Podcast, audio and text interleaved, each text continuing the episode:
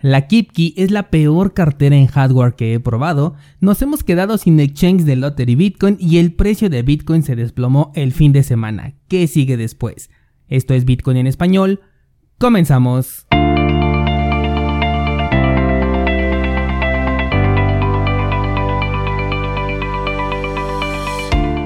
Hola, soy Daniel Vargas y esto es Bitcoin en español, un lugar donde hablamos de la tecnología más revolucionaria desde la invención del Internet. ¿Crees que estoy exagerando? Ponte cómodo y déjame ser tu guía en un camino sin retorno, el camino a la descentralización.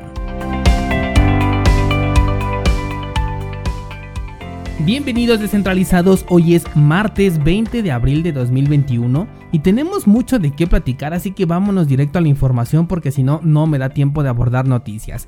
Primero, hoy voy a subir una clase más al curso de la cartera Kipki y quiero comentarte que esta cartera está cero recomendada. Si no la has comprado y lo tenías en mente, mi sugerencia es que no lo hagas. Y si ya la compraste, sugiero que no la utilices.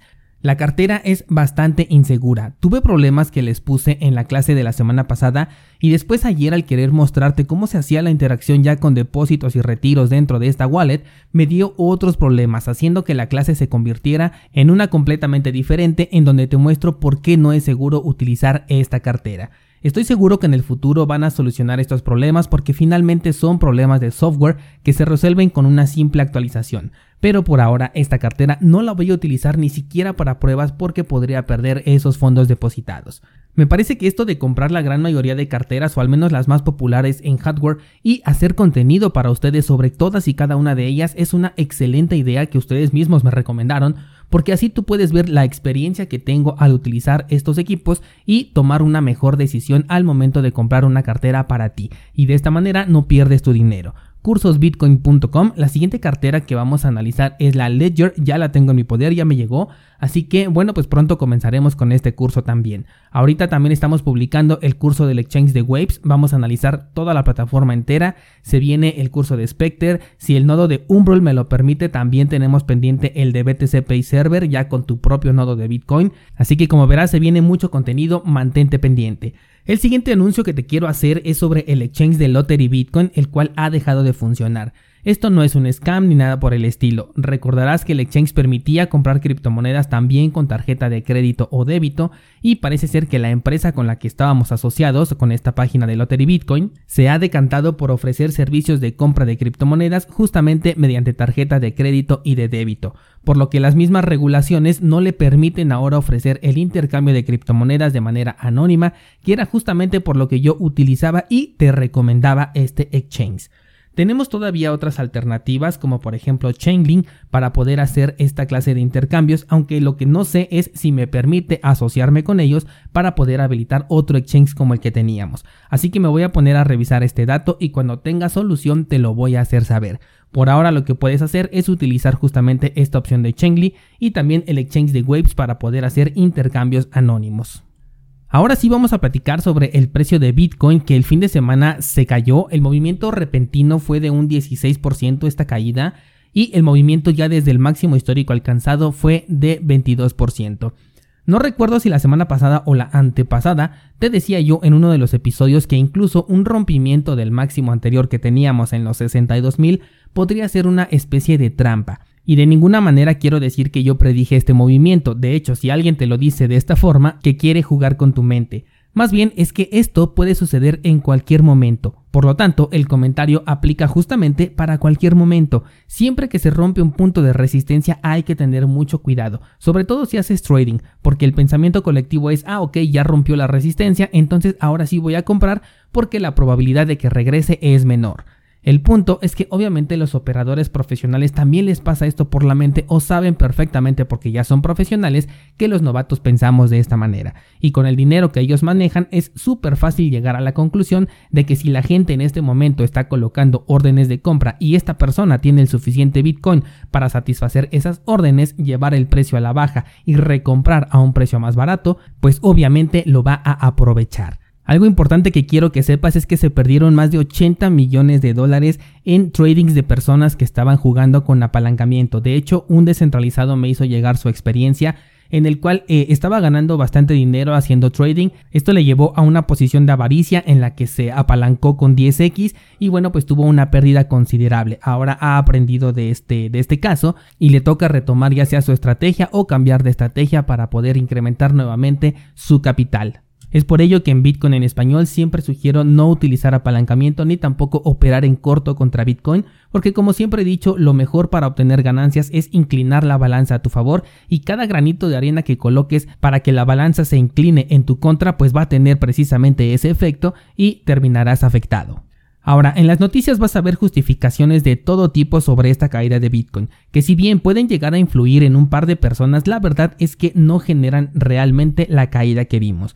Por ejemplo, una de las noticias decía que el apagón de China provocó que muchos mineros dejaran de operar. Esto es cierto, pero la repercusión directa la tenemos de forma temporal en las comisiones de Bitcoin, que por ahora están altísimas las comisiones. En este momento no sugeriría mover nada de Bitcoin por ningún motivo a menos que utilices Lightning Network. Otra clase de noticia es que iban a poner multas a los bancos que tuvieran relación con criptomonedas, algo que hasta el momento no he encontrado que sea real y si así lo fuera, pues que se preocupen los bancos y aquellos que tengan sus criptomonedas en un banco. Pero al mercado cripto la verdad es que le vale lo que le pase a estas instituciones. La última y más incoherente es la de la prohibición de Bitcoin en Turquía. Para empezar ya sabemos que una prohibición para Bitcoin es totalmente imposible. Además, la lira turca con la depreciación que tiene no genera ningún incentivo para poder utilizarla y mucho menos para cambiar tu Bitcoin por esta divisa. De hecho, el efecto es completamente opuesto. Si la lira turca se está depreciando a ritmo acelerado y viene acompañado de una prohibición en Bitcoin, en el país, entonces es totalmente evidente cuáles son las intenciones que tienen los gobernantes, por lo que el incentivo es para salirte del dinero fiat y no para quedarte en la lira turca. Ninguno de estos tres escenarios que te acabo de comentar justifica la caída del precio de Bitcoin, y de hecho, la gran mayoría de las veces ningún fundamental incentiva esta clase de movimientos como el que vimos este fin de semana. Es más probable que sean incentivados hacia la alza, como por ejemplo cuando Elon Musk aceptó Bitcoin con Tesla o el caso de PayPal que también nos hizo eh, superar ese máximo de los 20 mil dólares. Incentivar a que el precio de Bitcoin se deprecie es mucho más complicado, porque si Bitcoin es aceptado por todo el mundo, pues tiene mucho que ganar y por eso las noticias como la de Tesla o como la de PayPal lo hacen incrementar su precio. En cambio, si Bitcoin es prohibido en algún lugar, pues no tiene absolutamente nada que perder porque Bitcoin sigue siendo descentralizado y con o sin prohibición Bitcoin actúa de la misma manera. Retomando entonces el punto más bajo de esta caída que fue en los 50 mil dólares para el precio de Bitcoin, ahorita nos encontramos en una zona de muy buena resistencia. Se trata de un punto Fibonacci y además es un nivel psicológico, los 50 mil dólares. Pero como te comenté ayer, en caso de que se meta presión para que se vaya más para abajo el precio, entonces yo pondría un objetivo por ahí de los 42 mil dólares como punto importante y de hecho bastante importante. ¿Por qué razones? Primero porque este punto ya fue resistencia en su momento y también ya fue soporte, así que esto es para tomar en cuenta. Segundo, porque coincide muy bien con el análisis que tenemos de la media de 20 periodos en el marco temporal semanal. Para aquellos que sean nuevos en este podcast, tenemos un análisis súper sencillo para tendencias alcistas como la que estamos viendo en este momento, publicado en el canal de YouTube. Te voy a dejar el enlace en las notas del programa para que pases a ver ese video. Entonces te decía que este punto de los 42 mil dólares coincide con la media móvil de 20 periodos en el marco semanal. De hecho, la media está en los 44 mil. Pero consideremos que se puede tratar de un movimiento que sea repentino, entonces a lo mejor la, sombra de esta vela podría llegar a los 42 mil, que es en donde realmente está el soporte. Lo que suceda después de llegar a los 42 mil es lo realmente interesante, porque si baja de esa media móvil, cuidado descentralizado, porque podría significar el fin del movimiento alcista del movimiento cripto. No creo que sea el caso, pero la posibilidad incrementaría si esa media móvil falla como soporte. La otra opción es que sea el mejor punto para poder incrementar tu posición en Satoshis porque ahí se desprendería un impulso alcista nuevamente. Y considerando este gran descanso del mercado que representaría una caída del 30% desde el máximo alcanzado, entonces ya podríamos comenzar a pensar en niveles superiores a los 80.000 si el precio se comienza a recuperar. De hecho, estoy considerando hacer una idea cripto para publicar, pero la voy a hacer solamente si el precio baja de los 50 mil, que es donde ya se pondría lo interesante, y estaríamos a muy buen tiempo de reaccionar. De cualquier forma, ya te expliqué cuáles son los dos escenarios, tanto el bajista como el alcista, como siempre lo hago. pero si se rompe este soporte en los 50.000, entonces lo voy a escribir detalladamente con el gráfico interactivo para que lo puedas analizar en el momento en el que tú quieras.